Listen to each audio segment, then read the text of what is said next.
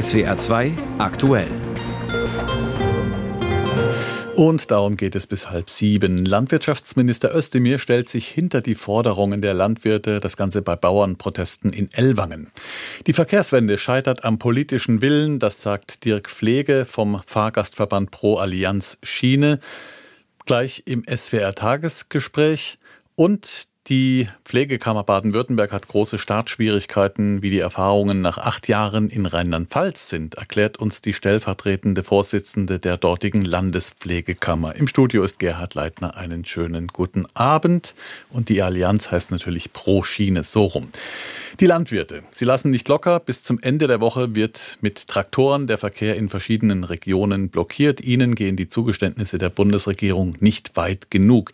Die Kfz-Steuer für landwirtschaftliche Fahrzeuge wurde ja bereits vor den Protesten zurückgenommen. Aber die Bauern wollen auf keinen Fall auf die Subventionen verzichten. Die Begünstigungen beim Agrardiesel sollen schrittweise abgeschafft werden. Jetzt bekommen die Landwirte unerwartet Rückendeckung und zwar vom Landwirtschaftsminister selbst. Cem Özdemir musste sich bei einer lautstarken Bauernkundgebung in Ellwangen aber erstmal gegen harte Kritik durchsetzen, wie SWR-Reporterin Maya Nötzel berichtet.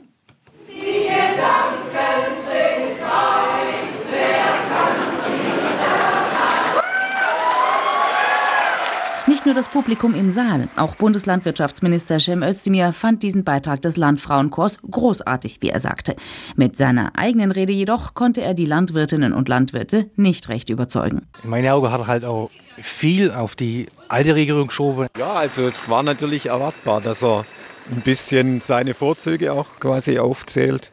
Aber insgesamt war mir das ein bisschen zu wenig hätte es ruhig ein bisschen konkretisieren können noch an dem einen oder anderen Punkt. Der Bundeslandwirtschaftsminister sprach bei seiner Rede vor 700 Zuhörern in der Ellwanger Stadtteile gleich zu Beginn die Subventionskürzungen an. Dass eine der beiden Maßnahmen vollkommen zurückgezogen wurde, das haben wir immerhin schon mal erreicht. Und beim Agrardiesel, ich weiß, Sie wollen ihn ganz weg, aber wir haben jetzt immerhin schon mal dafür gesorgt, dass er in drei Stufen wegkommt. Also es ist nicht nichts. Ich habe schon auch was gemacht. Ich habe schon auch was durchgesetzt. Das kann man auch mal sehen und anerkennen. Insgesamt blieb die Stimmung im Saal während Özdemirs Rede friedlich. Von vor der Halle waren jedoch Buhrufe und Pfiffe zu hören.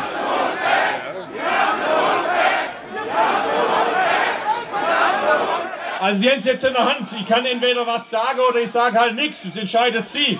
Özdemir stellte sich den rund 2000 Landwirten vor der Stadthalle und verteidigte seine Arbeit als Minister und auch die Kürzungen bei den staatlichen Hilfen für Bauern. Ich glaube, dass wir diese Debatte jetzt zum Anlass nehmen müssen, grundsätzlich über die Rolle der Landwirtschaft zu reden. Ich glaube, dass künftig, wenn über wichtige Anliegen eines Berufsstands entschieden wird, dann darf das nicht am grünen Tisch entschieden werden, ohne dass der Bereich vorher konsultiert wird und ich sage mal aus Eigeninteresse, auch ohne dass der zuständige Fachminister einbezogen wird. Denn wäre das der Fall gewesen, wären diese Beschlüsse so nicht stattgefunden. Özdemir mahnte mehr Fairness an. Er sei nicht für die Landwirtschaftspolitik der vergangenen Jahrzehnte verantwortlich. Er habe Verständnis für die Bauernproteste. Ja, natürlich. Also, als die Beschlüsse im Dezember äh, erfolgt sind, habe ich ja mich klar dazu positioniert. Das Problem war, dass es eine Übergebührbelastung eines einzelnen Berufsstandes war und das noch dazu, ohne dass er einbezogen wurde. Also gleich ein Doppelfehler, wenn man so will. Das hat viel Porzellan kaputt gemacht und äh, ich bin jetzt gerade dabei, Scherben zu kleben. Sagt Landwirtschaftsminister Özdemir heute bei der Bauernkundgebung in Ellwangen. SWR-Reporterin Maya Nötzl war dabei. Wie wichtig ist es, dass die Bauern weiter ihre Subventionen bekommen? Macht es Sinn, dass mehr als die Hälfte der Gewinne in der Landwirtschaft damit erzielt werden? Oder noch ketzerischer gefragt, ist dieses Geschäftsmodell in Zeiten ökologischer Zeitenwende in dieser Form überhaupt noch sinnvoll? Dazu hat sich Werner Eckert aus unserer Umweltredaktion Gedanken gemacht. Hier sein Kommentar. Und täglich grüßt das Murmeltier. In regelmäßigen Abständen bricht sich die Wut der Bauern Bahn. Zuletzt 2019, längst vergessen, aber ähnlich intensiv wie derzeit. 2015 mit brennenden Barrikaden in Brüssel, 2009, 2002. Seit Jahrzehnten brodelt es, meist im Verborgenen, nur gelegentlich gibt es einen Ausbruch. Die Bauern fühlen sich den Märkten ausgeliefert, gegängelt durch Umwelt- und Sozialpolitik, belästigt durch Bürokratie, veräppelt von den Verbrauchern Beliefern, die viel wollen, aber nichts zahlen und missachtet vom Rest der Gesellschaft. Das ist der wahre Grund für den anhaltenden Unmut. Außerdem die durchaus richtige Wahrnehmung, dass die eigene Zahl und Bedeutung schrumpft. Subventionskürzungen, Milchpreismisere, EU-Verordnungen sind dann jeweils nur der Anlass für die Ausbrüche. Das ist alles nicht neu. Regierungen jeder Couleur haben sich an diesen Sachzwängen die Zähne ausgebrochen und deshalb hat übrigens keine Partei einen Grund, sich hier zum Retter der Bauern aufzuspielen. Das ist alles ja auch schon vielfach diskutiert und auch in runden Tischen besprochen worden. Sie haben den Frust aber immer nur verschärft. Denn was etwa die Borchert-Kommission zur Tierhaltung entwickelt hat, ist ja nie umgesetzt worden. Das ist das Problem. Zu teuer für den Staat, gescheitert am FDP-Widerstand, wie übrigens auch jetzt wieder der liberale Finanzminister mit seinen Sparplänen den Anlass geliefert hat. Was mich da doch ratlos macht, ist, dass eine Mehrheit der Bauern angibt, dieser Partei genau nahe zu stehen oder sich jetzt für die AfD begeistern kann, die Subventionsabbau und Austritt aus der EU auf der Agenda hat. Ist da irgendjemandem klar, dass das ein nie dagewesenes Bauernsterben zur Folge hätte? Was wir den schwer arbeitenden Menschen auf den Feldern und in den Stellen schuldig sind, ist eine klare Ansage und eine dann auch konsequente Hilfe.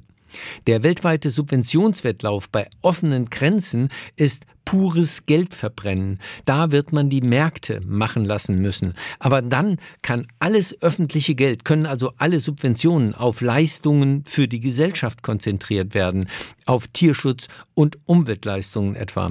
Der Zug fährt ja schon seit Jahrzehnten in genau diese Richtung, aber er fährt quälend langsam. Das verlängert nur die Tortur für die Bauern. Die wollen Sicherheit, Klarheit, womit sie langfristig rechnen können. Und sie wollen nicht immer neue runde Tische, aus denen dann nichts folgt meint Werner Eckert aus unserer Umweltredaktion. Auch in der Mobilität muss sich etwas ändern. Um den Schienenverkehr ging es heute unter anderem bei einem Treffen von Organisationen und Gewerkschaften, die die Verkehrswende vorantreiben wollen. Neben IG Metall und EVG, der Eisenbahn- und Verkehrsgewerkschaft, waren zwei Fahrradverbände und die Allianz pro Schiene mit dabei. Und darüber habe ich für das SWR Tagesgespräch Dirk Pflege interviewt. Er ist der Geschäftsführer der Allianz pro Schiene. Herr Pflege, die Lokführergewerkschaft GDL streikt seit heute. Massive Behinderungen im Bahnverkehr für die Reisenden sind die Folge. Das ist doch wohl nicht die optimale Werbung für die Verkehrswende in Deutschland. Nein, überhaupt nicht. Die Menschen wollen mehr Bus und Bahn fahren. Sie wollen umsteigen von ihrem Privat-Pkw in den öffentlichen Verkehr.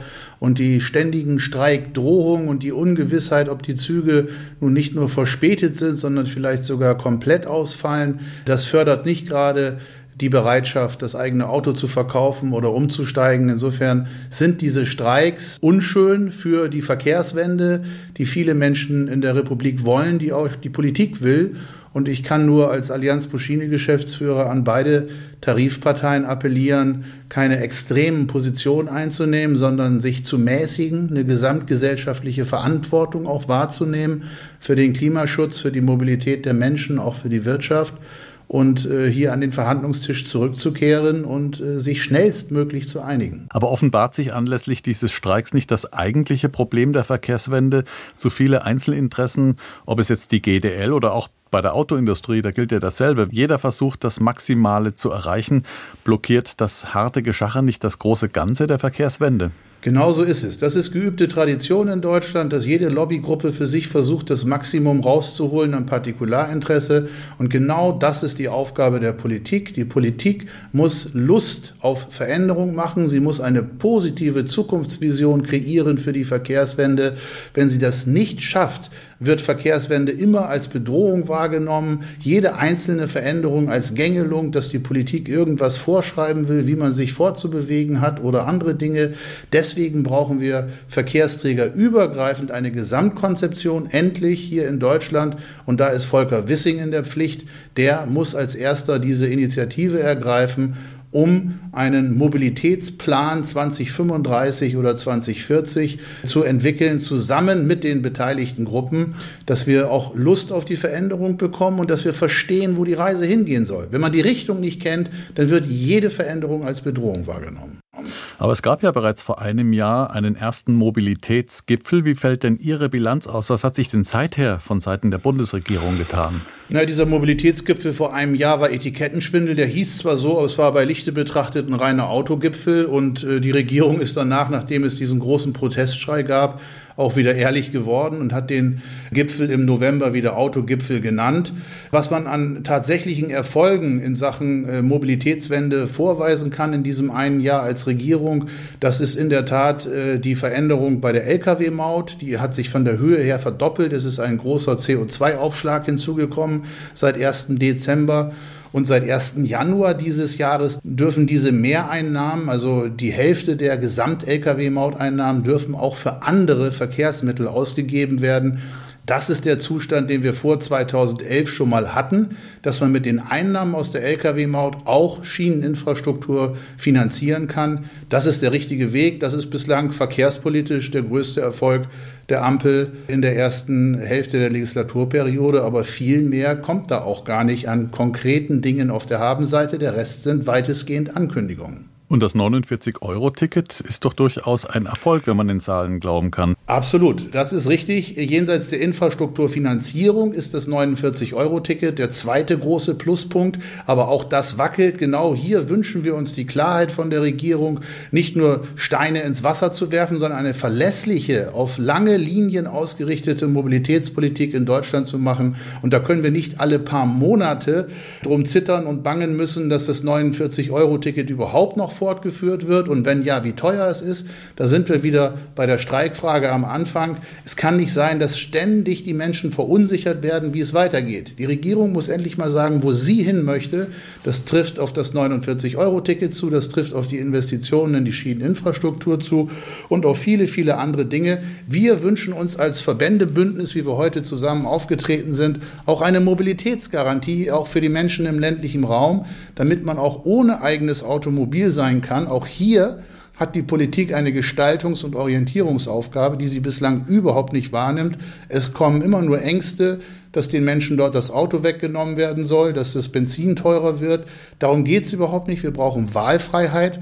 Und da ist genau die Regierung gefragt, hier mal endlich eine Zukunftskonzeption vorzulegen, die nicht nur Ängste weckt. Herr Pflege, wenn Sie schon auf die Regierung einpreschen, die Grünen, quasi ein natürlicher Bündnispartner Ihrer Interessen, die sitzen ja in der Regierung. Warum haben die zu wenig getan aus Ihrer Sicht? Naja, in der Regierung ist immer der jeweilige Fachminister, der Hauptverantwortliche für das Politikfeld. Das ist ein ungeschriebenes Gesetz seit vielen Jahren. Das ist kein Spezifikum der Ampel.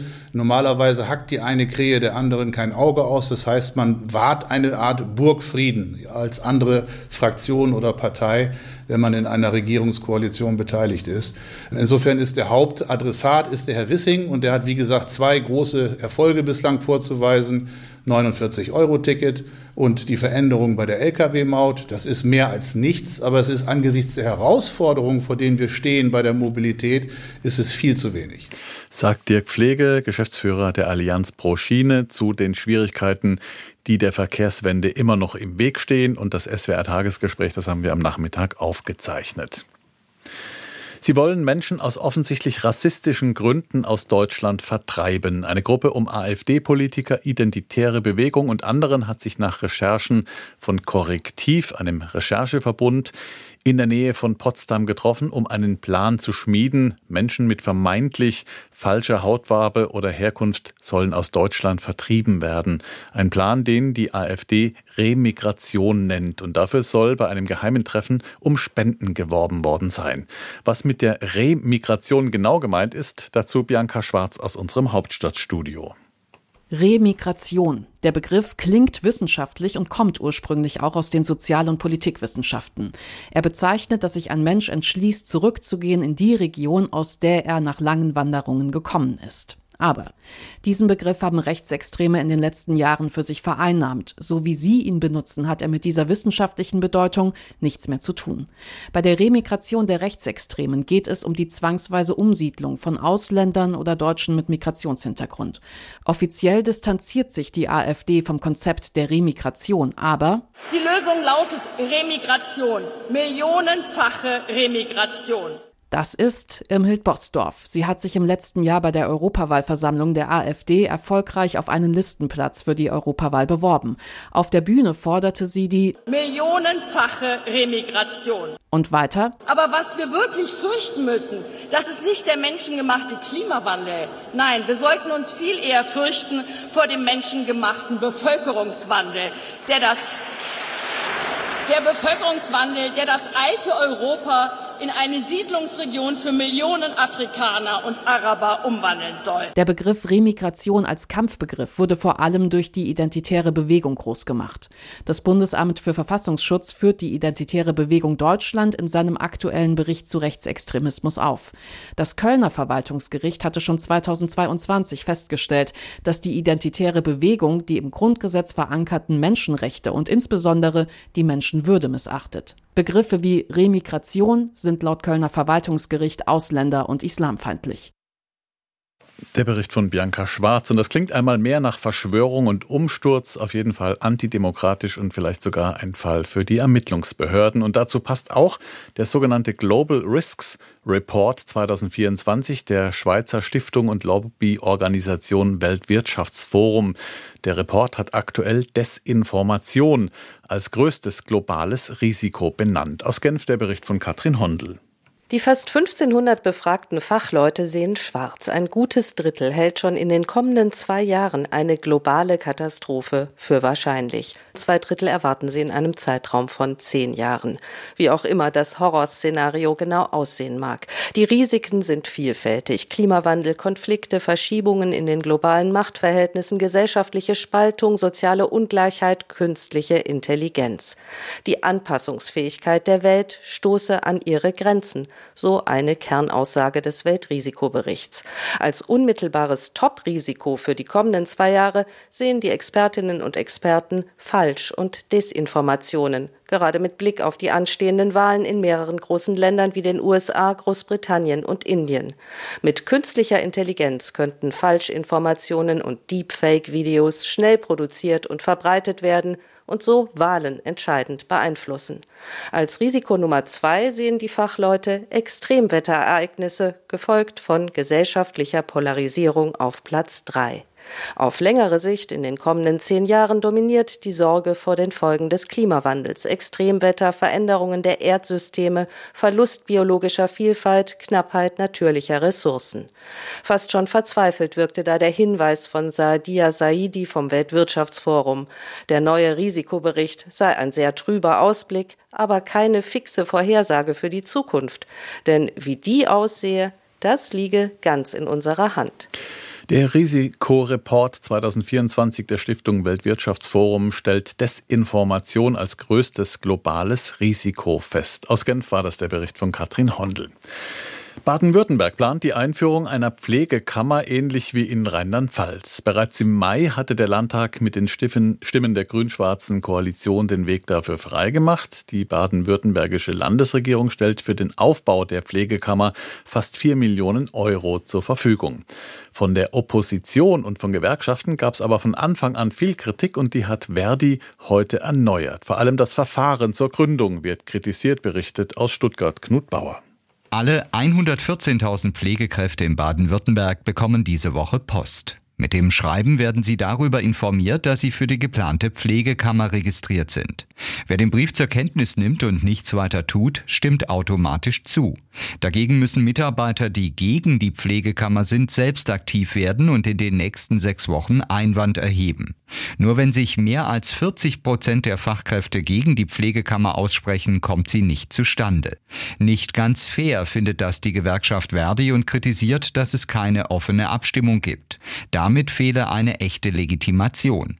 Auch Krankenpfleger wie Roman Schneider aus Ulm ärgern sich über das Verfahren. Der Prozess, wie er eben stattfindet, wird nicht zu einem Ziel führen, wo wir eben halt mehr Beteiligung haben. Ich persönlich fühle mich total im Stich gelassen und ich glaube, dass mir da was aufgezwungen wird, was mir nichts nutzt. Weiterer Kritikpunkt sind die Pflichtbeiträge für die Pflegekammer. Derzeit ist von monatlich zwischen 5 und 10 Euro die Rede. Aus Sicht von Landesgesundheitsminister Manfred Lucha ist das Projekt dagegen ein wesentlicher Baustein, um den Pflegeberuf aufzuwerten und den Fachkräftebedarf zu sichern. Krankenpfleger wie David Schröder aus Heidelberg bezweifeln jedoch, ob die Pflegekammer für ein besseres Image und damit für mehr Attraktivität des Berufes sorgen kann. Das Problem, das ich da drin sehe, ist, dass wir zwar ein besseres Image brauchen, aber ich nicht sehe, wie die Kammer dazu ernsthaft beitragen kann. Das Konzept bleibt umstritten. Bundesweit gibt es Pflegekammern nur in Rheinland-Pfalz und Nordrhein-Westfalen. In Niedersachsen und Schleswig-Holstein sind sie wegen fehlender Akzeptanz der Beschäftigten aufgelöst worden.